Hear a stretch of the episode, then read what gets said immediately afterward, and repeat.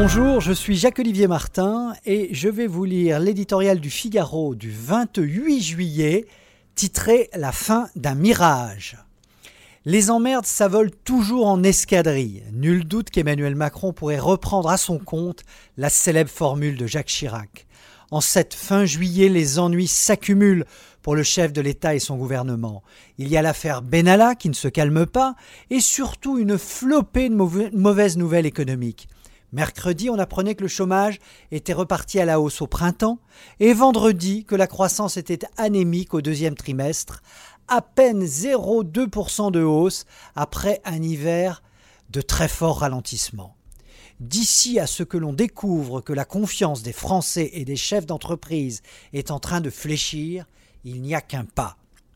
Pourtant, qui n'a pas secrètement espéré après une fin d'année 2017 euphorique que notre pays avait enfin chassé les démons de la crise, tourné le dos au déclin Il faut se rendre à l'évidence.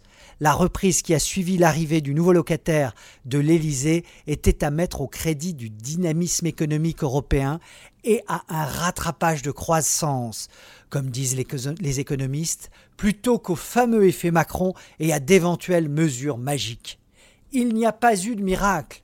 Les mots qui minent la France depuis belle lurette manque de compétitivité, dérive des finances publiques, rigidité en tout genre, n'ont pas disparu.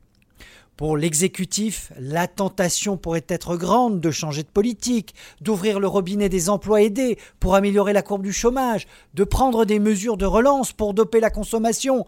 Ce serait une erreur. Cette stratégie pratiquée sans relâche pendant des décennies n'a jamais réglé les problèmes de la France, c'est même tout le contraire. Alors que faire? Poursuivre et même accélérer les réformes en espérant que les effets positifs de cette politique, qui a partout démontré son efficacité, se manifestent rapidement.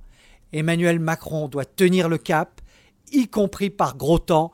Après tout, un chef, c'est fait pour cheffer, comme disait le plus célèbre des mangeurs de pommes.